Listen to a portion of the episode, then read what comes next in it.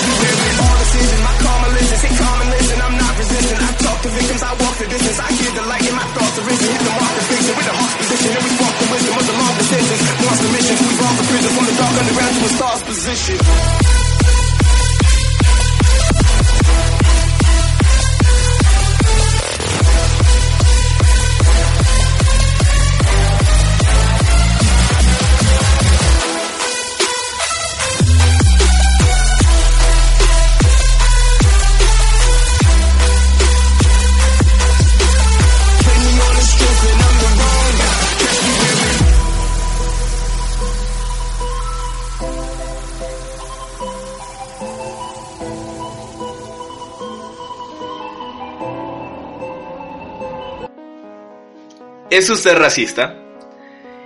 Es lo que está escrito en la entrada del Museo de la Ciudad de México, que es una muestra llamada Imágenes para Verte, una exhibición de racismo en México. Son una serie de imágenes con clichés del siglo XIX, que hoy siguen vigentes. Uno al salir tiene dos nuevos conocimientos, que nada ha cambiado y que hay una noción de raza que se puede explicar con acervos artísticos y científicos. Cabe decir que es la primera gran exposición en México sobre este tema. Pero ¿qué es la noción de raza? La palabra raza es una de las más difíciles de criticar en el castellano, porque debe ahí nacen raíces y es una forma en que se clasifican a los seres humanos. Y la verdad es una palabra que vuelve ciegos a los seres humanos, pues se vincula a tales prejuicios y malos entendidos que tiene el efecto de matar o de crear guerras por una simple clasificación. El pensamiento tipológico o esencialista, dice la revista de ciencias de la UNAM, creado en el siglo XIX, hace surgir la idea de pureza de sangre, ya que vincula la idea de la familia tribu a una de la nación y linaje. De ahí que la hibridación y el mestizaje se vean poco deseados para personas con un concepto de nación, de respeto, de gobernanza. Hoy en día las frases que se le dice a los niños, a las niñas, consigue algo bueno para mejorar la raza, es un pensamiento de antaño, incluso contradictorio, porque vi- viéndolo desde el enfoque genológico, el concepto de raza pide que sean de la misma familia, no que tengan aspectos de físicos importantes. Si bien hoy se atribuye a los rasgos físicos, su significado viene del concepto de parentesco familiar simplemente. Caso, casos que hoy vemos que son muy malos, pero que siguen en estos tiempos.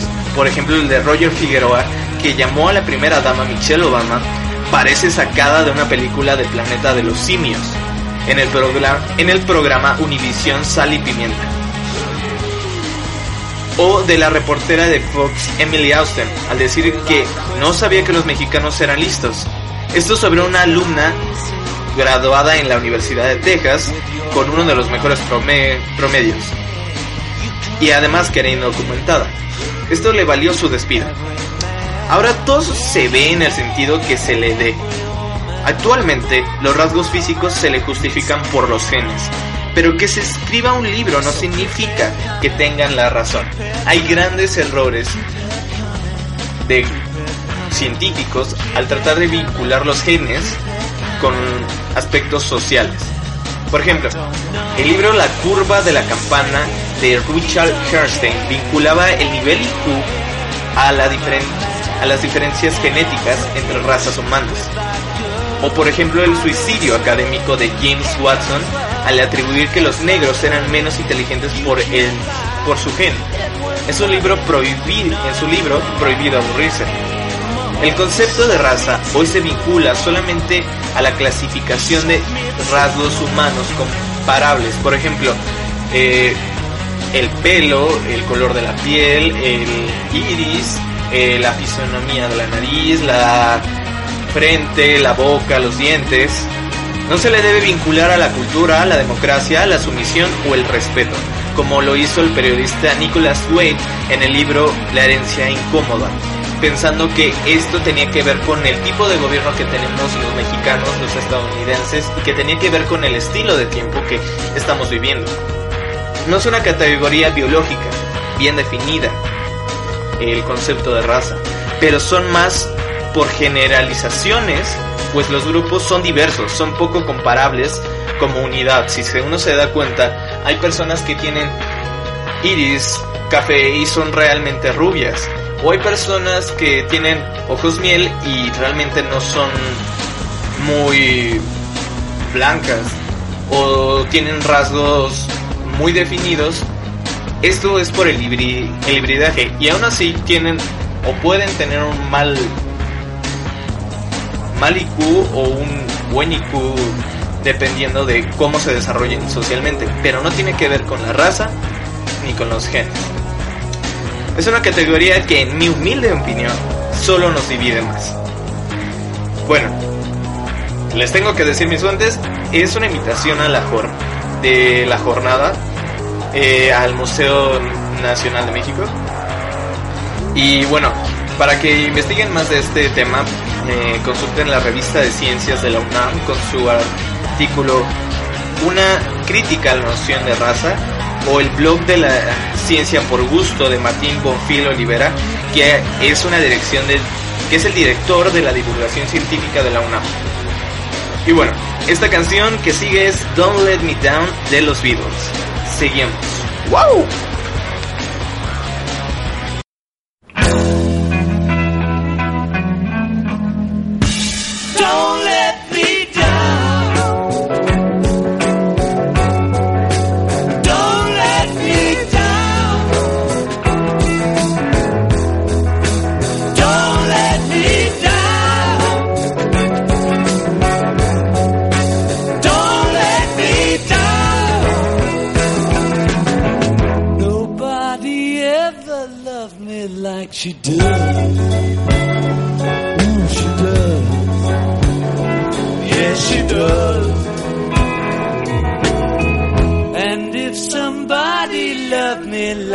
Does,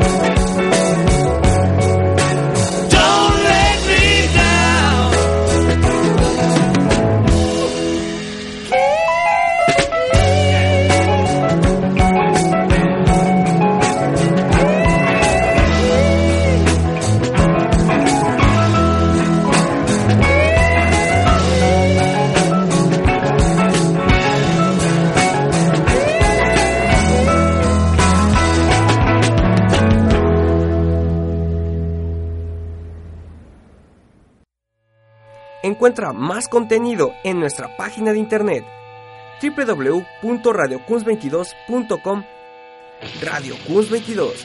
Eres diferente. Escucha diferente.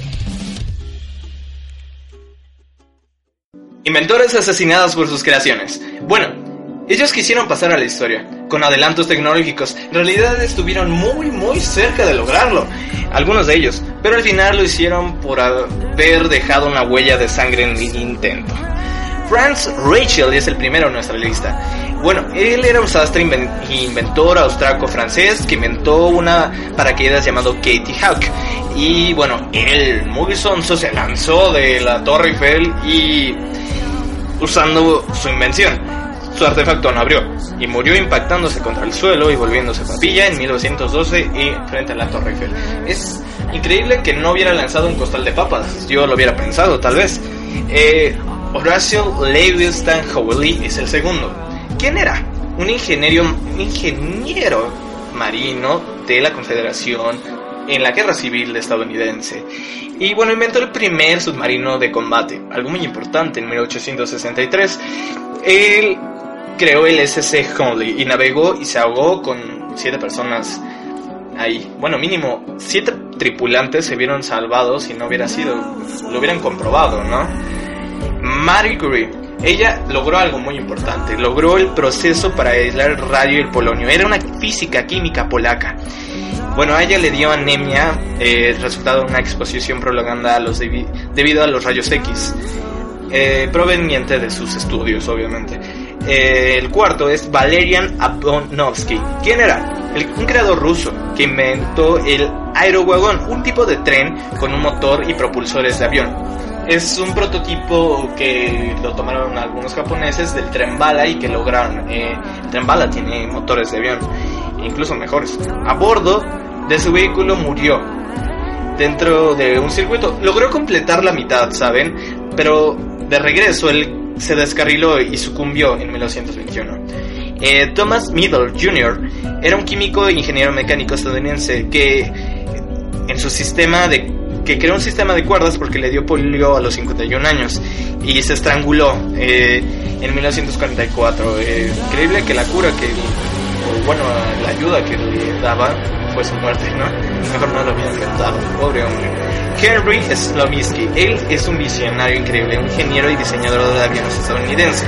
Creó el auto volador, o bueno, el prototipo, eh, un modelo llamado Ademizar, eh, que estaba en una prueba, al despegar el techo y las alas se desprendieron, matándolo al instante en 1973. Es increíble, ¿no? Hubiéramos tenido un auto volador, pero de mala calidad. Pero aún así, eh, fueron visionarios. Hoy en día, eh, se puede ser visionario y lograr grandes cosas. Bueno, la siguiente canción es Duele Caminar de Jenny y los Mexicats. Así que quédense con nosotros en Culture Beat.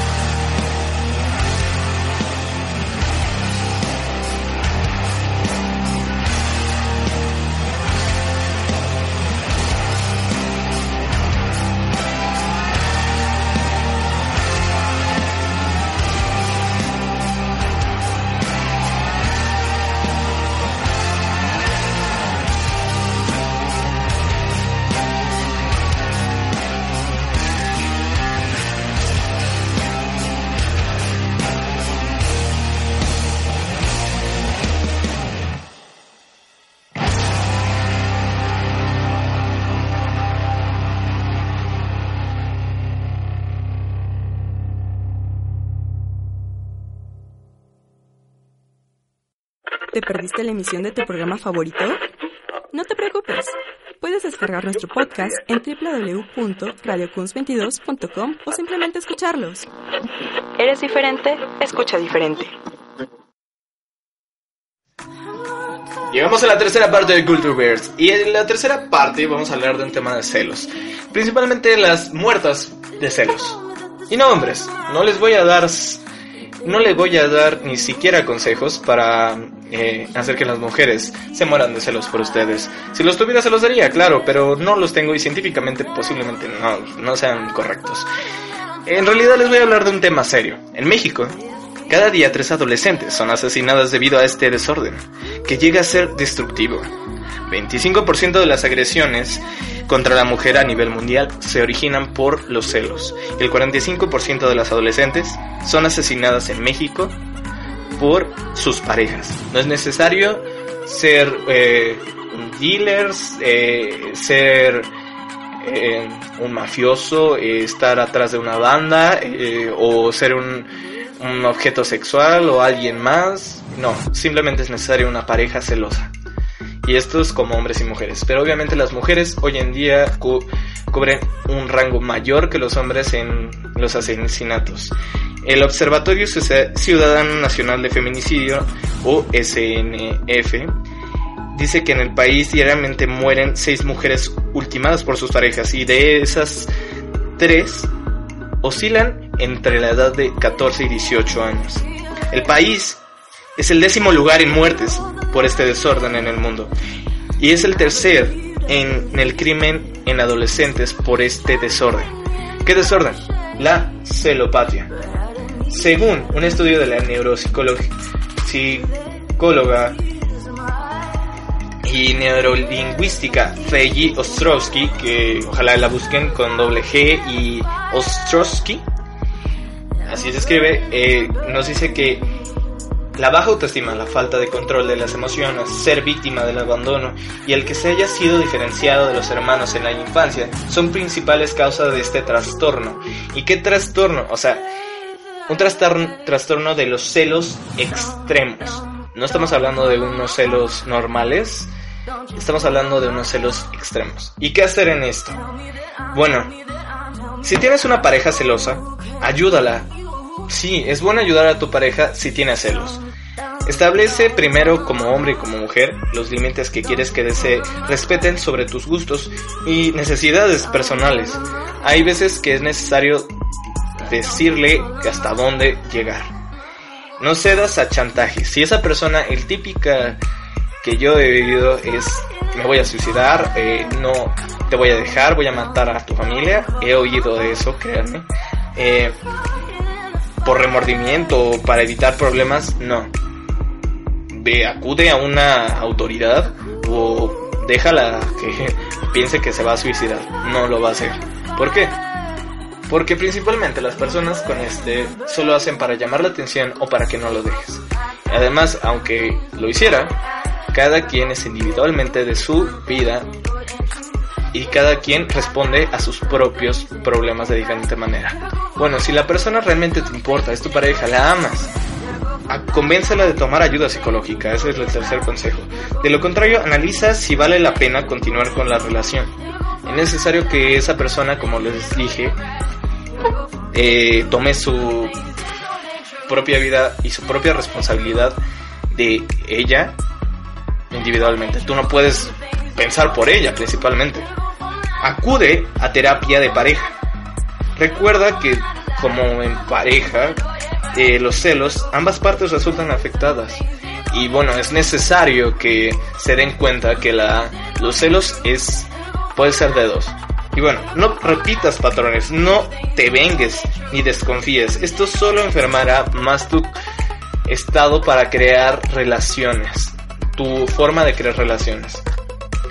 Y bueno, estos son los consejos, pero principalmente quiero decir que no en todos los estados el pa- del país está tipificado el feminicidio. Muchos lo consideran únicamente como homicidio y por tanto las condenas varían en de acuerdo en su código penal entre años. Por ejemplo, yo no sé mucho de esto, pero creo que puede ser de 14, 14 a 40 años por violencia doméstica hasta un homicidio, pero si es homicidio debe de ser mayor la condena.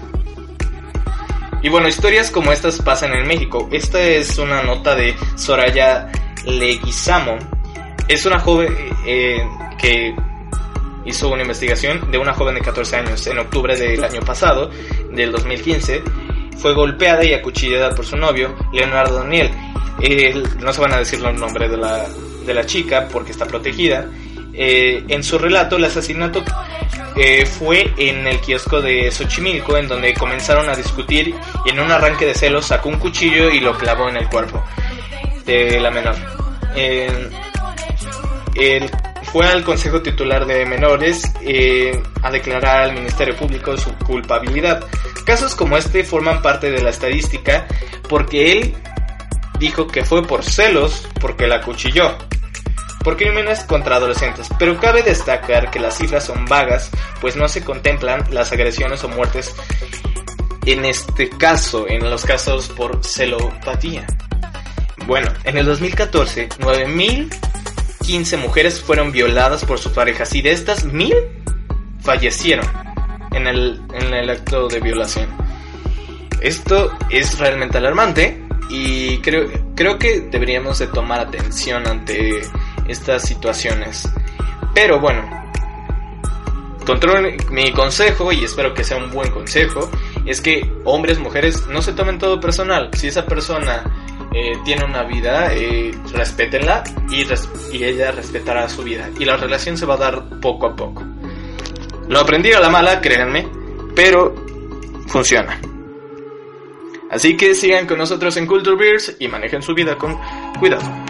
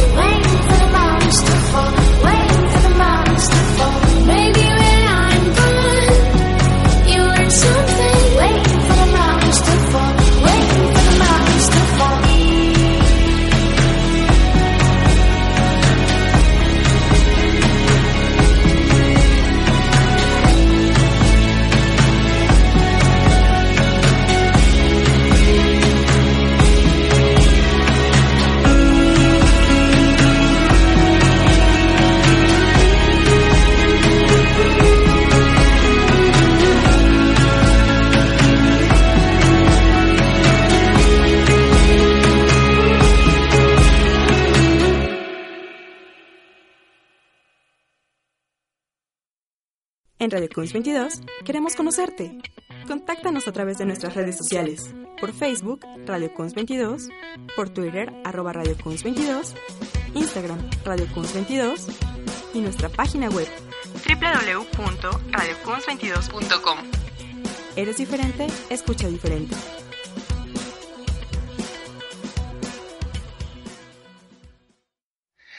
¡Eh! Llegamos a la recta final, la cuarta parte. Y eh, vamos a hablar de la recomendación de la semana de los libros. Primero quisiera aclarar que esta es una mini cápsula que les voy a dejar. Eh, está a su disposición les, en el blog de Facebook. Les voy a recomendar un... Les voy a preguntar qué libro quieren para esta semana, de qué tema, obviamente, para que yo busque y se los pueda recomendar. El primero es, eh, a mi gusto, el taller de escritura creativa. ¿Por qué? Porque, bueno, eh, usualmente a mí me encanta escribir relatos de ciencia ficción y, bueno, yo no sabía cómo hacerlo.